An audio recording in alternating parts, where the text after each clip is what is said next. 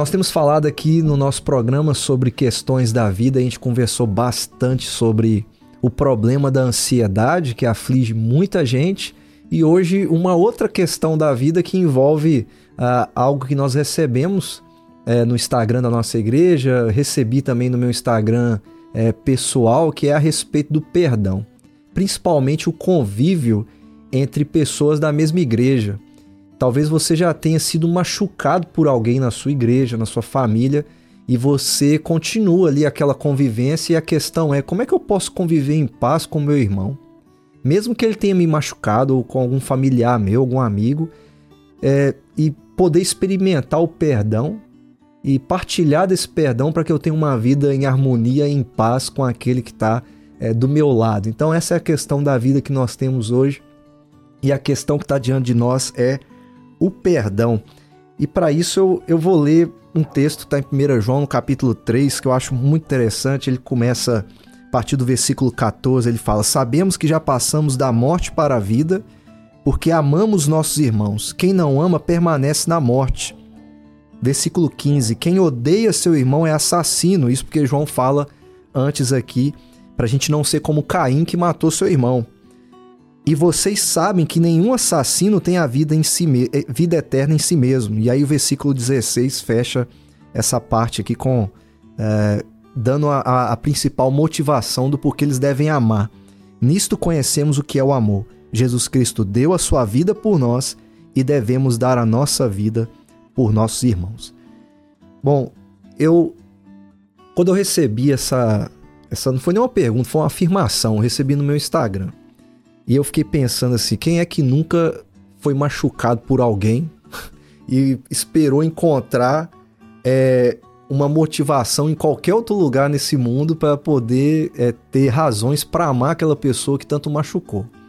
E aí, se a gente pensar isso, por exemplo, num ambiente de igreja, onde está todo mundo adorando o mesmo Deus, e você imaginar que ali dentro tem pessoas que não se conversam, que às vezes se odeiam, e que nunca experimentaram o perdão de um para com o outro e não vivem isso daqui, né? De dar sua vida pelos seus irmãos, porque Cristo deu a vida por nós. É, é loucura imaginar isso, mas é real. Demais, Existe. Demais da conta.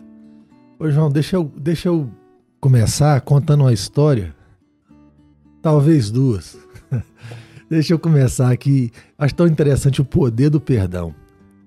Eu converti ah, lá pro. Acho que o ano era 94, 1994. E você começa essa vida com Cristo e eu lembro daquelas brigas de dentro de casa com irmãos. Lá em casa tinha uma televisão e, e eu acho que a lei maior é quem chega primeiro controla o controle, né? E mas lá em casa eu sou mais velho. Eu acho que um dia eu cheguei e eu queria quebrar essa regra. Meu irmão estava lá, eu cheguei, ele estava assistindo, eu não queria assistir e troquei o canal. Aquilo começou a gente falar alto um com o outro, brigar, se empurrar. Daqui a pouquinho tava cada um com um cabo de vassoura na mão. E parecia uma luta de Jedi. e nós estamos ali brigando, brigando. Uma hora eu fui dar uma acabada de vassoura nele, ele desviou, bateu no chão, quebrou a vassoura que eu tava com ela. E ele acertou meu ombro. Acertou meu ombro e correu. A lança ficou. Na hora que eu vi aquela lança e ele correndo, eu falei, vou atravessar ele. Pela bondade de Deus, ele saiu e a lança passou. É, e eu senti dor aqui muito tempo. E eu fiquei dois anos sem conversar com meu irmão do meio. Eu estava na igreja crente, vigília, sabe? E o pastor falou bem assim, lendo esses textos bíblicos que falam sobre amor e perdão ao irmão. Aí ele falou bem assim: agora é a hora de você perdoar seu irmão. Eu sentia no meu coração assim: perdoa seu irmão. E eu olhava para o lado e falava assim: não é comigo, não. Sabe? Eu tô de bem com todo mundo aqui. E eu parava para orar. E eu ficava orando, e eu me sentia incomodado, ele fazia aqueles apelos, perdoa o seu irmão. Aí uma hora me veio na mente assim, seu irmão mesmo, de sangue. Aí eu falei, esse aí não. e já tinha dois anos que a gente não conversava. Eu falei, esse não. E eu que tinha causado a ofensa, a briga começou por minha causa. E, e ele tava viajando para casa de uma tia. Fui lá, criei coragem, peguei o telefone, liguei a cobrar para casa dela. Aí falei, o Hélio tá aí? Aí ela falou assim, não, ele saiu. Rapaz, eu falei assim, graças a Deus. Eu já até falei assim, se ouvir, eu tentei. Rapaz, aí eu tô, tô tá bom, tia, tal, tal, valeu, tô na igreja. É, um abraço, dá um, um, beijo em todo mundo. Na hora que eu tô disso, eu falei assim, ele chegou. Aí na hora que ele chegou, meu coração acelerou e eu falei com ele assim, rapaz, eu errei com você aquele dia. E eu sou crente. Eu acho tão interessante você pensar no, no ponto de referência, sabe? Eu sou Sim. crente, eu, tava num, eu tô num culto aqui agora. E Deus falou isso para mim. Eu tô te pedindo perdão, me perdoa, eu quero começar de novo. Assim, aquele dia nós fizemos as pazes, depois ele chegou de viagem, a gente conversou, amo meu irmão, pensa diferente de mim, vive um estilo diferente, diferente de mim demais. Ele tem uma banda de rock. É, aí foi tocar lá em Caratim quando eu era pastor lá uma vez. Aí ele falou assim: meu irmão pastor tá aqui. Ele falou: comecei a gostar dele depois de grande. Mas é, é interessante você é. pensar assim: um mandamento, rapaz, que resolve a sua vida, né? Sim. E resolve isso. E João até fala que esse é um mandamento antigo, ele chega a mencionar isso na carta e novo ao mesmo tempo. Aí uma vez eu já preguei a primeira carta de João e eu sempre fiquei encucado com isso. Como é que é antigo e novo, né?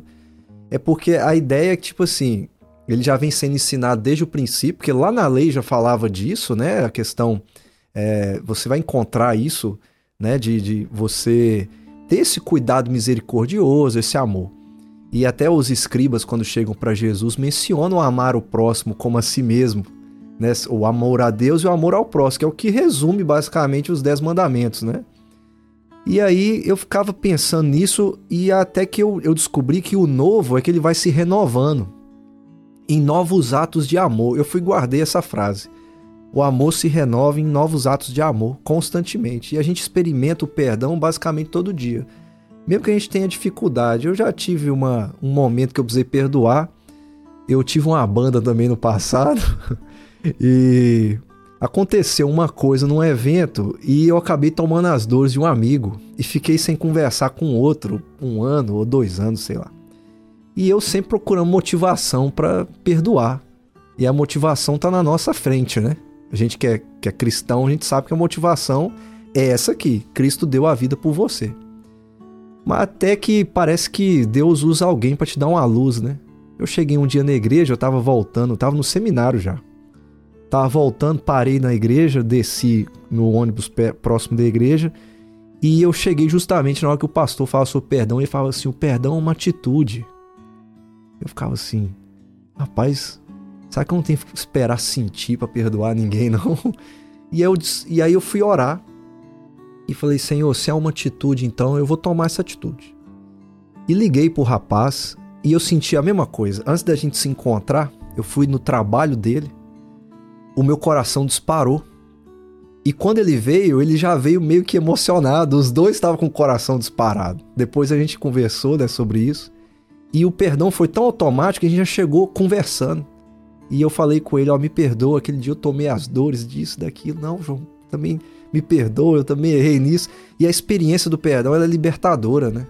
E você parece que tudo aquilo que você viveu antes ficou para trás. Porque você é, encontrou a sua principal motivação. Às vezes a gente precisa de uma luz, né? Alguém fala com a gente, mas a luz está diante de nós.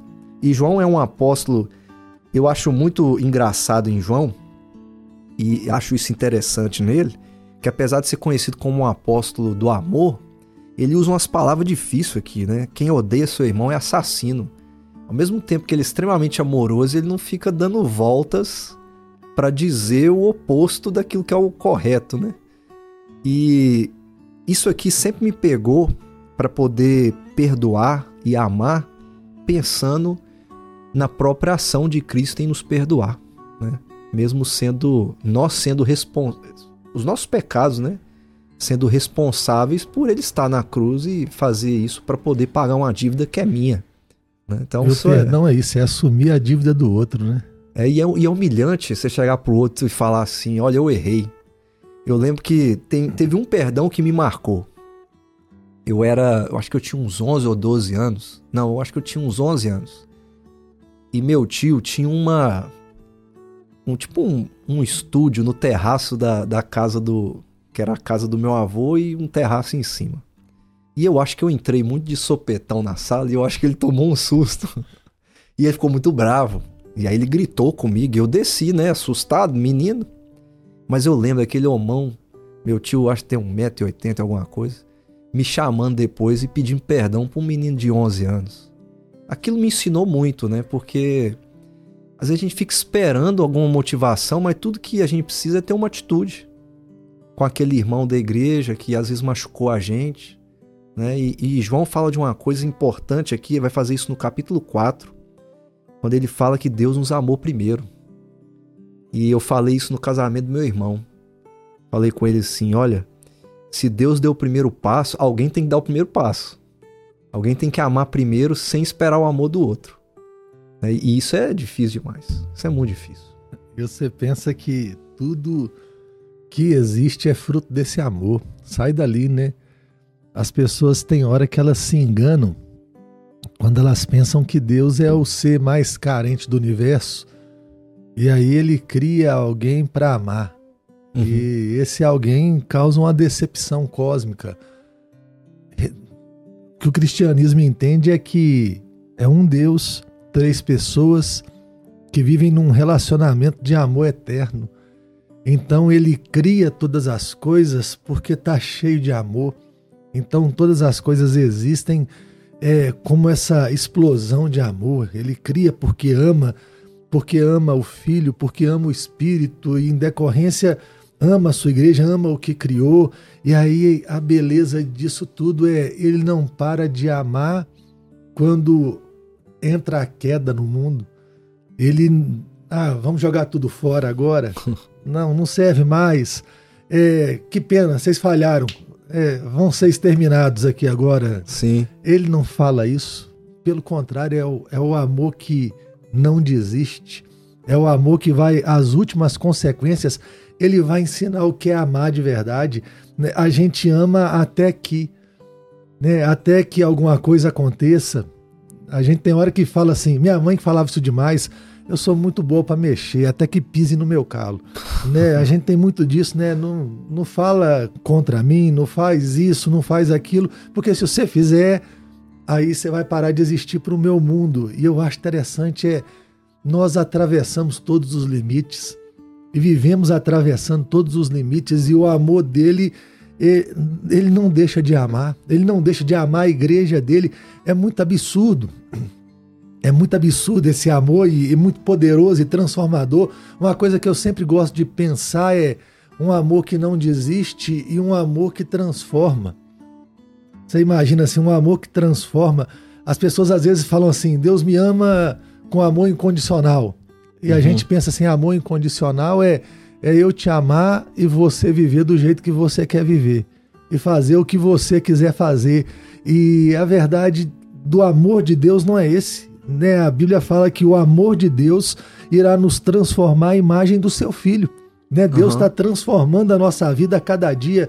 Então é perdoando os nossos pecados naquela cruz e, e transformando o nosso coração. E como é que esse amor e esse perdão transforma? É, eu acho que todo mundo, à medida que fala de perdão, lembra de uma história, né? Eu lembro assim, quando eu, eu entrei na igreja, rapaz, eu resolvi entrar no grupo de louvor. E grupo de louvor sempre dá uma confusão, né? e, e lá na minha igreja tinha um líder no grupo de louvor que ele era um cara muito bom, mas ele era muito ignorante. Rapaz, ele estourava fácil demais e, e na hora que ele estourava, ele não pensava, ele, ele machucava as pessoas. E aí eu lembro que eu fui para um acampamento e eu fui alvo de algumas vezes que ele falou bem duro. Fui para um acampamento e pregação boa do pastor e o pastor falando de Deus nos amar e que nós devemos amar uns aos outros e que nós devemos perdoar aqueles que nos machucaram. E agora é a hora, e no final ele vai lá e fala: Hoje procura se alguém te magoou nesse acampamento, procura esse alguém. E aí me veio o cara na cabeça. Falei: Vou nele, eu tenho que ir, eu vou acabar com tudo hoje, eu vou perdoar, Deus me perdoou e eu vou perdoar ele.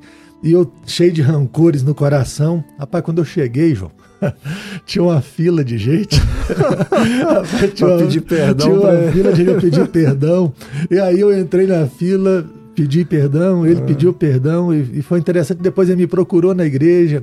Eu era muito novo ainda. E falou assim: foi verdade aquilo para mim. Tá? Aí eu falei: foi verdade para mim. E foi. E aquilo mudou nosso relacionamento. A partir de então, esse amor sabe? Amor de verdade que, que transforma aquilo que a gente é. Uhum. Quando você perdoa, você tira o tanto de ódio, de amargura que sai do coração. Deixar o outro nascer de novo, uhum. sabe? O outro ter direito à sua vida de novo, de ter, ter direito de opinião, de participação. É, é, é, quase que trazer o outro de volta à vida, né? Perdoar Sim. tem muito disso. É aquele ser estava morto, Agora ele volta de novo. Pessoas dizem que perdão até cura, né? Cura. Pessoas que ficaram doentes por guardar é, certos sentimentos e de, às vezes convivendo na própria igreja, mas como inimigos, né?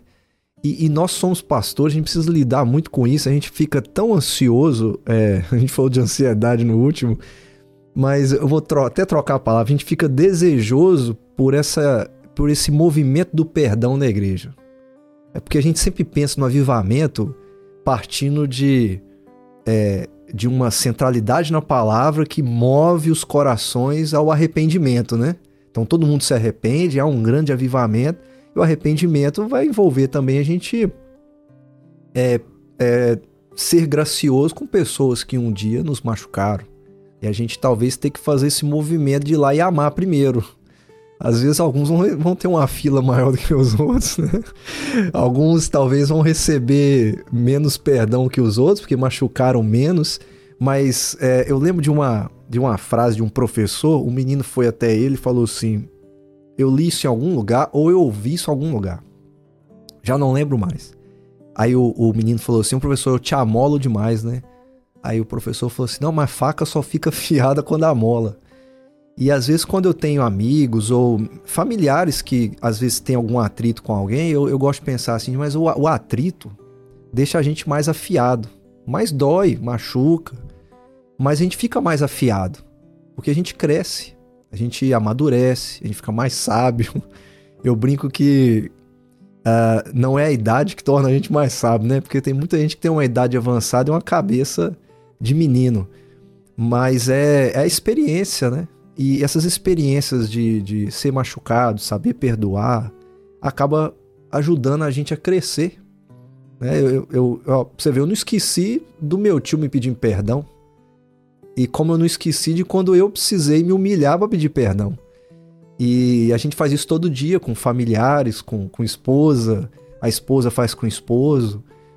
E na vida da igreja, infelizmente, essa a, a, convivência acaba gerando atritos e os atritos às vezes é, às vezes a pessoa sai da igreja e não quer conviver mais com aquela só que a gente se esquece que a gente está servindo ao mesmo Deus a gente vai conviver no mesmo céu mas aqui seria tão importante também se a gente convivesse em amor né, na mesma igreja fazendo o mesmo serviço a Deus. E não perdoar vai sempre transformar a gente tem esse aspecto. A gente às vezes acha que ah, eu saio dessa igreja e vou para outra e eu nunca mais vou ver essa pessoa. Do mesmo jeito que o perdão, perdoar me transforma, eu me torno uma outra pessoa. Uhum. Eu é, meu coração fica liberto. Não perdoar também me transforma. Eu fico, tô lembrando aqui de um texto do Evangelho que um, um moço devia muito dinheiro para um rei. Uhum né? Ele vai lá e, e o rei quer vender ele, quer prender ele, quer vender a família dele, quer vender tudo que ele tem, até para que ele pague. Ele vai lá e pede perdão para o rei. O rei vai lá e perdoa tudo para ele. Ele tinha uma dívida impagável para o rei. Aí ele sai, encontra um moço que ah, ele deveria dever para ele o salário de um ano. Então, assim, é muito dinheiro, mas é uma dívida que você consegue pagar, pagar, né? ela é pagável. E aí uma coisa que me chama atenção é aquilo que não aconteceu com ele, acontece com o homem. Primeiro ele agarra aquele homem pela, pela gola ali, né? ele, ele é agressivo e ele faz o homem pagar. Eu acho tão interessante, é um homem que não perdoa, ele é transformado de forma pior. É. Sabe? Sempre que você conversa com ele, ele tem uma, uma fala amargurada. Agressividade, né? Agressividade, ele tem dor demais na alma. Sabe? Ele, ele, ele tem que relembrar os machucados. Ele sempre é muito justo, muito bom, sabe? Ele é alguém que nunca errou. E uma coisa que eu percebo no decorrer da caminhada é que com os outros, é, com a gente, a gente quer misericórdia. Com os outros, a gente quer justiça. Sim. Sabe? Quando eu erro, eu quero que você me trate da melhor maneira, que você me perdoe, que você me entenda, mas quando você erra, eu quero que você pague. Sabe? Sim. E pague caro, porque eu sou digno disso. E é interessante separar e pensar bem assim que o final daquela história ali, aquele homem que já tinha tido as dívidas perdoadas, agora ele é preso pelo rei e ele vai ter que pagar as contas dele. É, às vezes a gente leva isso, a, a gente quase que não quer entender essa realidade que está gritando na Bíblia: perdoa os meus pecados, assim como nós perdoamos os nossos devedores. Sim. Sabe? É uma realidade de alguém que se entende perdoado, que é amado, que sabe que tem uma dívida impagável e mesmo assim Deus insiste, persiste, transforma, é, e, e, isso nos faz ser quem somos.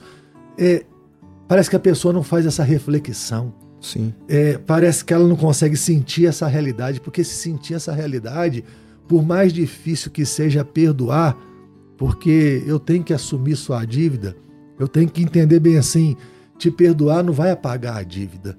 Você fez alguma coisa de errado, o outro fez alguma coisa de errado, eu fiz alguma coisa de errado, a dívida existe.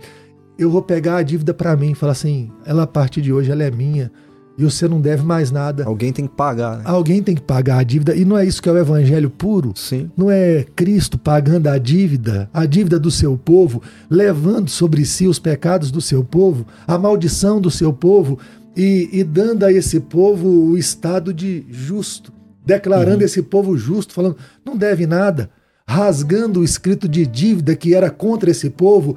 É, isso é evangelho puro. Então, quando eu te perdoo ou você me perdoa, é, nós estamos fazendo o que Cristo faz com a igreja, o que fez naquela cruz, o que tem feito por nós e o que transforma a nossa vida todos os dias. É, vivemos o amor como ele é na sua plenitude. Uhum